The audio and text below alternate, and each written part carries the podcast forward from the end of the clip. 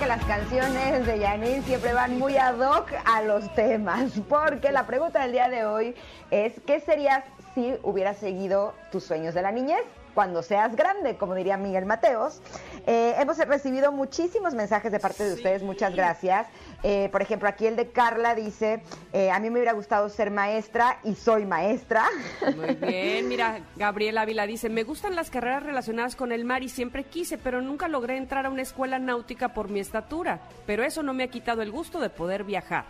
Mira, y Ricardo dice lo que soy actualmente, marino. O sea, él sí lo logró. Mm, mira, ¡Qué bien! Kimberly quería ser actriz y cantante, Augusto quería ser piloto aviador y llora. Entonces me imagino que no es piloto aviador.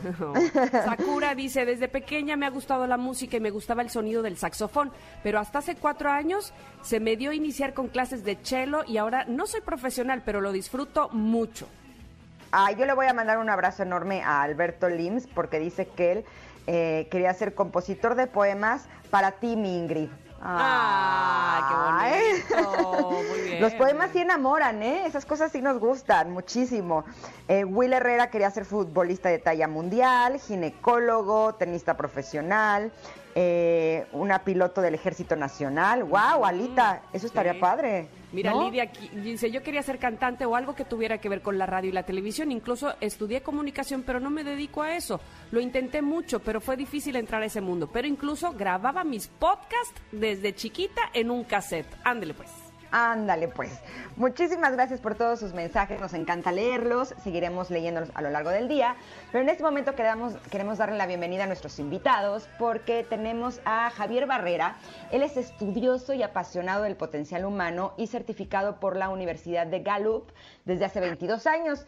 Y está también con nosotros su hija, eh, Natalia Barrera. Ella es maestra en psicología positiva y programación neurolingüística, también certificada por Gallup desde hace tres años y nos tienen un tema espectacular. ¿Para qué soy bueno? Buenos días, Javier. Buenos días, Natalia. Hola, ¿qué tal? ¿Cómo están Ingrid y Tamara? Qué gusto estar con ustedes. Hola, hola a todos. Eh, estamos muy felices de que nos acompañen este día con un tema tan padre, tan bueno, porque qué importante es que las personas sepamos para qué soy bueno. Entonces, por eso me gustaría iniciar con esa pregunta, Javier. ¿Y para qué ah, soy bueno? pues creo que sí, creo que sí, y tú seguramente también, porque lo haces espectacular. Eh, Gracias. esta pregunta, ¿y para qué soy bueno? Creo que pues todos la deberíamos saber responder de forma rápida y asertiva. Sin embargo, estarás de acuerdo conmigo que en muchas ocasiones nos cuesta saber exactamente dónde están esas áreas de mayor potencial para mí. Eh, poder responder en qué sobresalgo, qué me apasiona, eh, cómo estoy cableado. Es una pregunta importantísima que me parece que la pudiéramos dejar aquí como reflexión para tu programa y que quienes nos estén escuchando, pues cierren los ojos un momento y traten de, de responder para qué soy bueno. Uy, sí, porque de repente, Javier, Natalia, eh, nos preguntamos eso para poder elegir una carrera, por ejemplo, y no estamos muy seguros de cuáles son nuestros talentos, cuáles son nuestras fortalezas, ¿será que de verdad soy bueno para lo que pienso que soy bueno? ¿Cómo, cómo podemos eh, descubrir cuál es nuestro talento? ¿Y qué es un talento para empezar?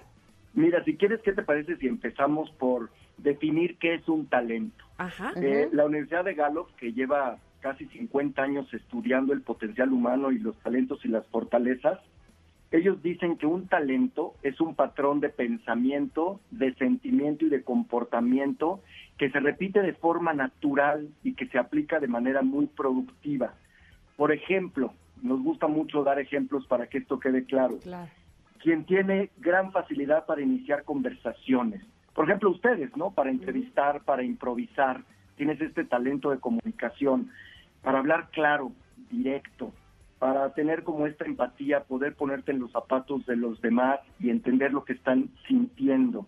Por ejemplo, imaginar y predecir el futuro, hablar en público. Para alguna persona será es fascinante y se siente muy natural y libre al hacerlo, pero quizá para otras le represente mucha angustia y no esté quizá lista para hacerlo hablar fácilmente con desconocidos, no hay quien inicie estas conversaciones con desconocidos de manera muy natural, eh, entender patrones en los datos, hay quien tiene este gran talento analítico y puede seguir perfectamente los patrones de los datos, en fin, hay, hay sin número de formas como puedes identificar las huellas de tus talentos. Ahora, yo tengo un sobrino que se llama Matías, tiene 11 años y es buenísimo en la batería. O sea, toca la batería como si fuera un baterista profesional y tiene 11 años. Nos queda clarísimo que su talento está en la música y hacia allá se está encaminando y todo muy bien. Pero eso no nos pasa a la mayoría de las personas. Yo creo que son, es un caso en un millón. Natalia, ¿cómo le hacemos para descubrir cuál es mi talento? Pues mira, justo hablabas tú sobre los sueños de las personas, ¿no? Desde que eres chiquito sueñas con ser astronauta, con ser maestra, con ser cantante. Y, bueno, para llegar a hacerlo, realmente sí tienes que tener ese talento de manera natural.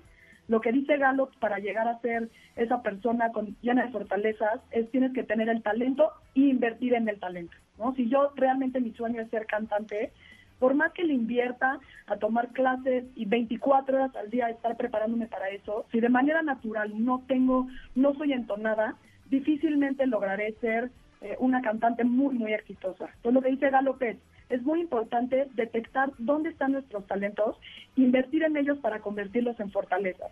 Y si tú tienes algo que te apasiona, está increíble. Las personas tenemos muchas pasiones y no necesariamente tenemos que ser bueno para eso. Es más, de hecho, somos somos promedio en muchísimas áreas y está perfecto. Simplemente eso hay que hacerlo como hobby. Nunca pretender que si yo no tengo, no soy entonada, voy a llegar a ser una cantante muy exitosa. Lo puedes hacer como hobby y está increíble. Pero realmente para conocer tus talentos te tienes que conocer a ti mismo, tienes que ver qué es lo que te motiva, qué es lo que se te da de manera fácil, qué es lo que aprendes rápido, cuándo, qué actividades se te pasa el tiempo volando, las haces bien, rápido, mejor que el de al lado, te sientes poderoso. Eso es lo que hay que observar. Y lo que es maravilloso de, de la Universidad de Gallup es que ellos tienen una herramienta que se llama el Clifton Strength Finder. Es una es un test que haces tú, que te tardas 35 minutos, es de base científica, y ahí te dice cuáles son tus talentos. Gallup ah. agrupa los eh, en 34 temas de talentos y en ese reporte te salen del 1 al 34, del 1 al 10 siendo tus talentos dominantes. Entonces es una herramienta muy poderosa porque muchas veces lo que hablamos al principio, ¿no? De al responder la pregunta y para qué soy bueno, nos cuesta mucho trabajo porque no nos conocemos o porque tenemos creencias de que sí seré de esa manera o no, eso es lo que yo creo, pero no sé si sí o si no. Y luego nos cuesta incluso menos trabajo definir al de al lado, ¿no? O decir para qué es bueno el de al lado. Entonces esta herramienta nos da mucho poder sobre quiénes somos. Es, es, es, personalizado completamente y te dice qué es lo que te motiva, cómo trabajas tú, cómo aprendes tú, cómo, cómo sí contigo, cómo no contigo. Es una herramienta muy poderosa de autoconocimiento, personalizada completamente, que te ayuda a definir cuáles son tus talentos, a entender quién eres, cómo piensas, cómo actúas y cómo sientes en ciertas circunstancias. Qué interesante todo lo que están diciendo y, de repente caen los 20 y demás. Pero así de importante eh, como es conocer nuestros talentos o nuestras fortalezas, de la misma manera es importante conocer nuestras debilidades, aquello que no, que a lo mejor no es justamente lo que me hace una persona talentosa.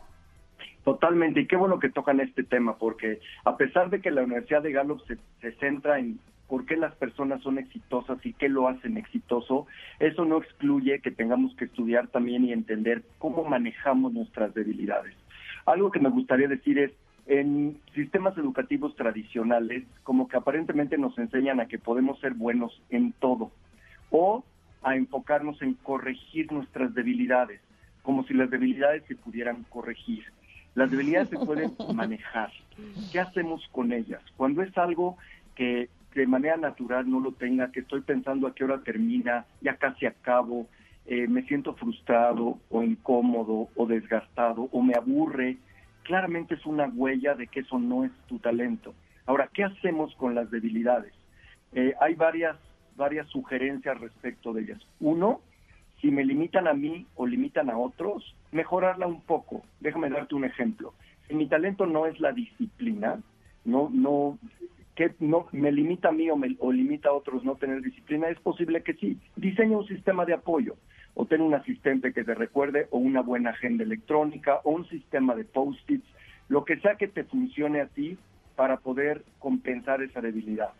Otra es compénsalo con un talento dominante que tengas, ¿sí? Quizá no tengo disciplina, pero tengo responsabilidad. Entonces voy a apalancar mi responsabilidad para compensar ese no talento. Otro es complementarlo con el de alguien más.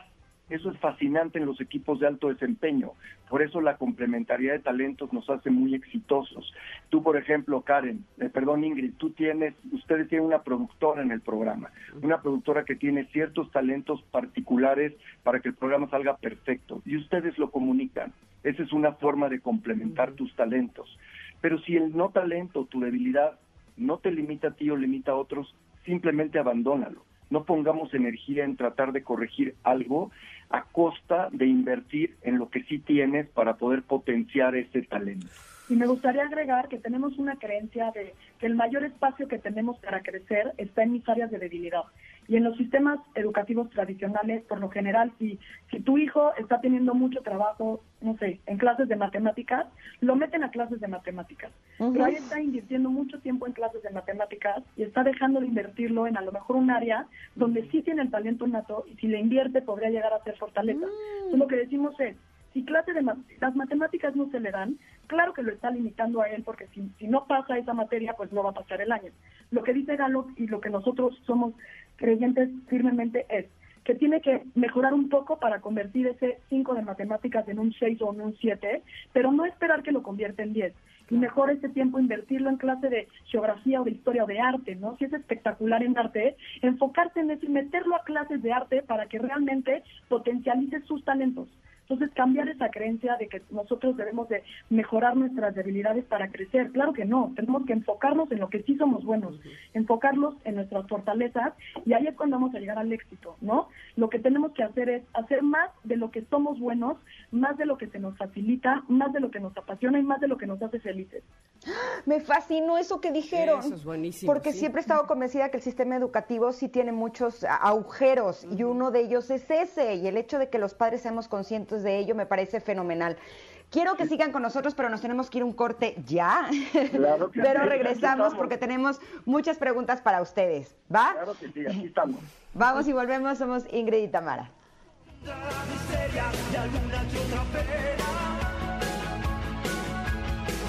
Pero pierdo el control.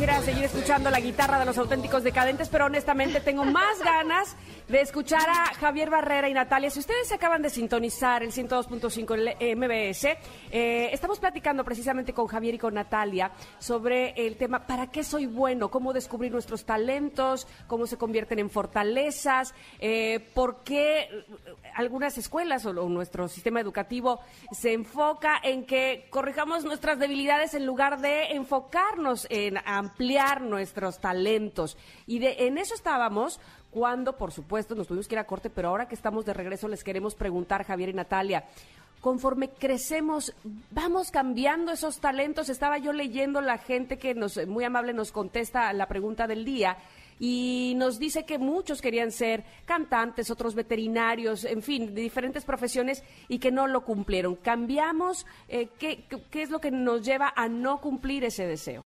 No importa si nunca has escuchado un podcast o si eres un podcaster profesional. Únete a la comunidad Himalaya.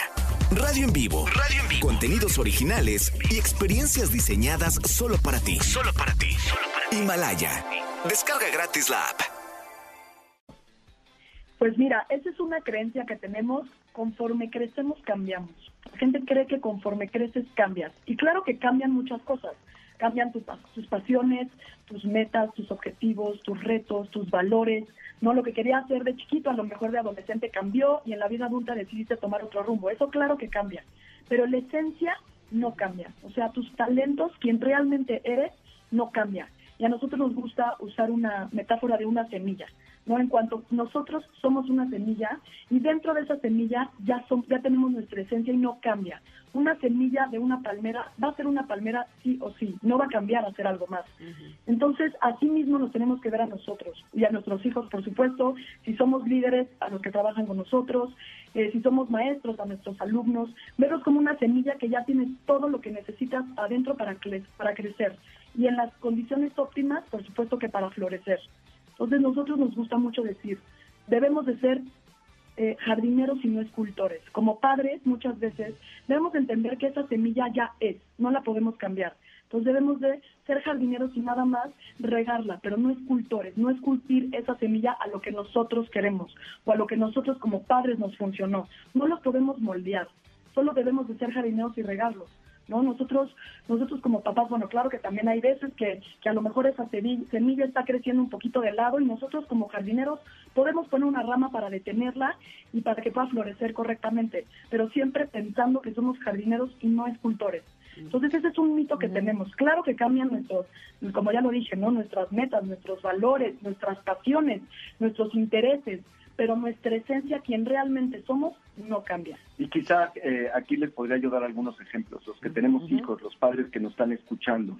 Seguramente ustedes, si observan a sus hijos, se van a dar cuenta, pues que alguno es muy creativo, otro es como, como muy reservado y cuidadoso, otro es más, más, más aventado, algunos aprenden solos, otros aprenden jugando, hay quien inmediatamente defiende su punto, hay quien mejor escucha y al final emite su opinión. En, fin, nos vemos, nos damos cuenta como cada uno es distinto, está cableado de manera diferente, aprende de manera diferente, se motiva de manera distinta. Creo que hay- es una labor indispensable para todos los que somos formadores de hijos, de colaboradores, en equipos de trabajo, con socios, de observar qué es aquello que hacen consistentemente bien y de manera natural. Muchas veces te das cuenta cuando alguien levanta la mano primero por ser el primer voluntario. Hay quien se, se reserva hacerlo hasta el final.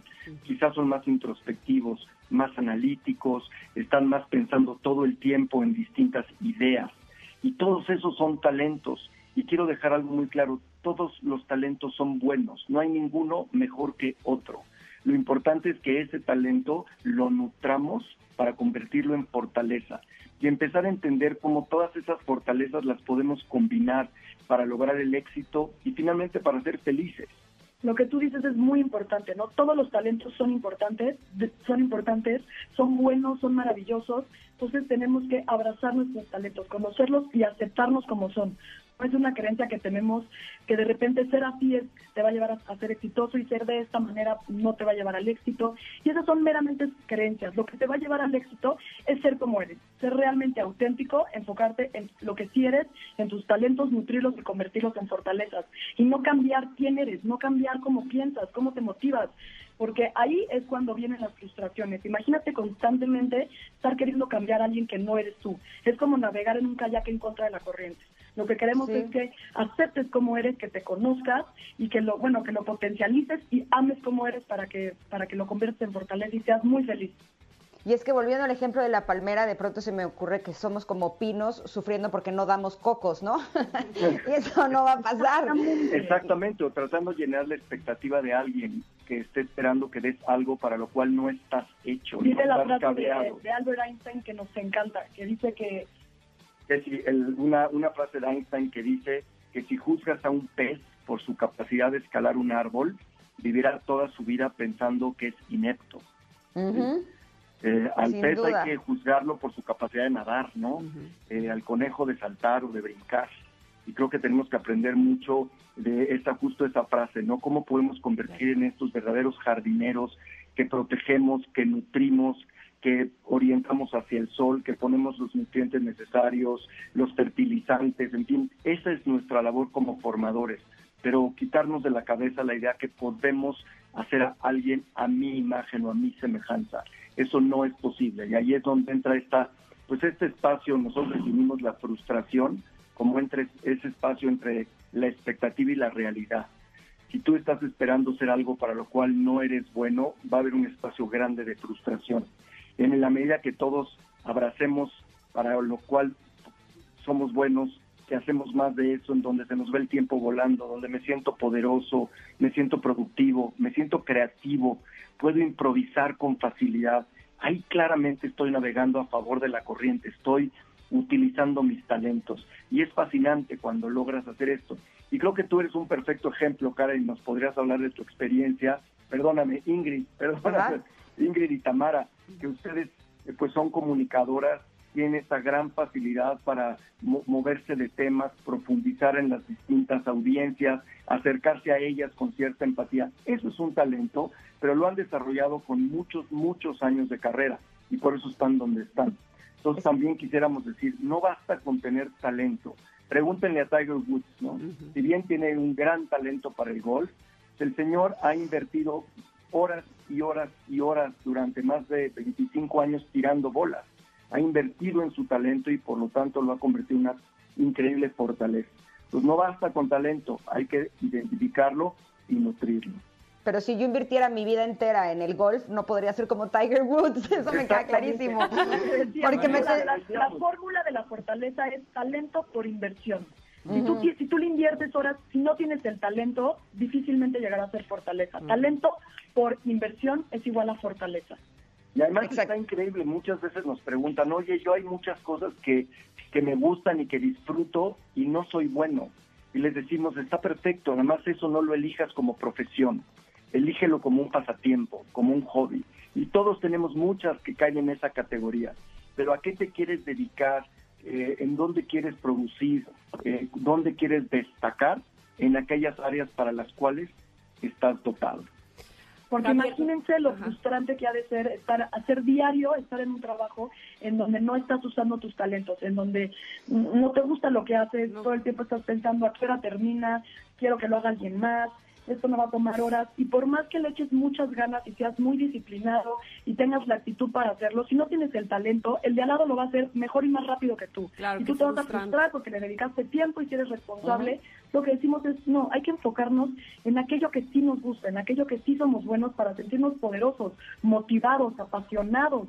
Eso es lo mejor, eso nos va a hacer mucho más felices y nos va a hacer mejores todo, mejores eh, empleados, mejores amigos, mejores padres, mejores seres humanos, eso es lo que nos va a hacer más felices. Entonces, enfocarnos en lo que sí nos gusta, en lo que amamos y en lo que sí somos buenos. Oigan, sin duda es un gran tema del cual podríamos estar hablando mucho tiempo y además de gran interés para mucha gente. Seguramente hay papás que en este momento dicen, mi hijo no sabe para dónde, yo misma a lo mejor no sé para dónde, en fin, ¿dónde podemos localizarles a ustedes, Javier, Barrera, Natalia? Eh, ¿Tienen algún curso, tienen algún eh, contacto para, para poder estar cerca de ustedes? Eh, con mucho gusto. Mira, pueden resultar, eh, consultar nuestras redes. Nosotros nos llamamos Hanna Consulting, Hanna de Javier Natalia. Es Hanna-Consulting. Ahí nosotros publicamos información pues de interés y publicamos las fechas de nuestros talleres. Normalmente hacemos talleres mensuales. Hoy por hoy, pues por el semáforo en la Ciudad de México, eh, no estamos dando los talleres presenciales. espero que muy pronto lo podamos retomar. Tenemos talleres mensuales para padres, para jóvenes que están en busca de esta nueva etapa en su vida académica o profesional, para empresas, incluso para familias. esperemos que muy pronto podamos regresar a dar los presenciales. Nos pueden consultar a través de HANA, nos pueden mandar mensajes y nos ponemos en contacto con ustedes para poderlos guiar en este pues en este tema tan apasionante y que es nuestra misión y descubrir cuáles son tus talentos. Mi hermana Karen ya tomó su curso, ya le dieron su elevator pitch, que es este examen en donde se descubren los talentos, y me ha dicho que ha sido algo que le ha realmente cambiado la vida, que fue espectacular el poder tomar este curso con ustedes, que además como papá y como hija eh, es lo máximo y ya los escuché, eh, ya eh, fui testigo de que sí, evidentemente hacen una gran pareja, un gran equipo y que inspiran a muchísimas personas a que podamos descubrir, descubrir cuáles son nuestros mayores talentos. Muchísimas gracias por haber estado con nosotros. Queremos que regresen otro día. Gracias, gracias por invitarnos. Gracias a ustedes. Recuerden que es Hanna-Consulting. Ahí pueden encontrar la información de los cursos y valen mucho, mucho la pena. Realmente se los recomendamos ampliamente. Perfecto. Pues oigan, es momento de irnos a un corte. Todavía tenemos más en este programa. Viene José Ramón Zavala en nuestra sección de autos, así es que no se vayan, quédense con nosotras. Somos Ingrid y Tamara en MBS de mi familia.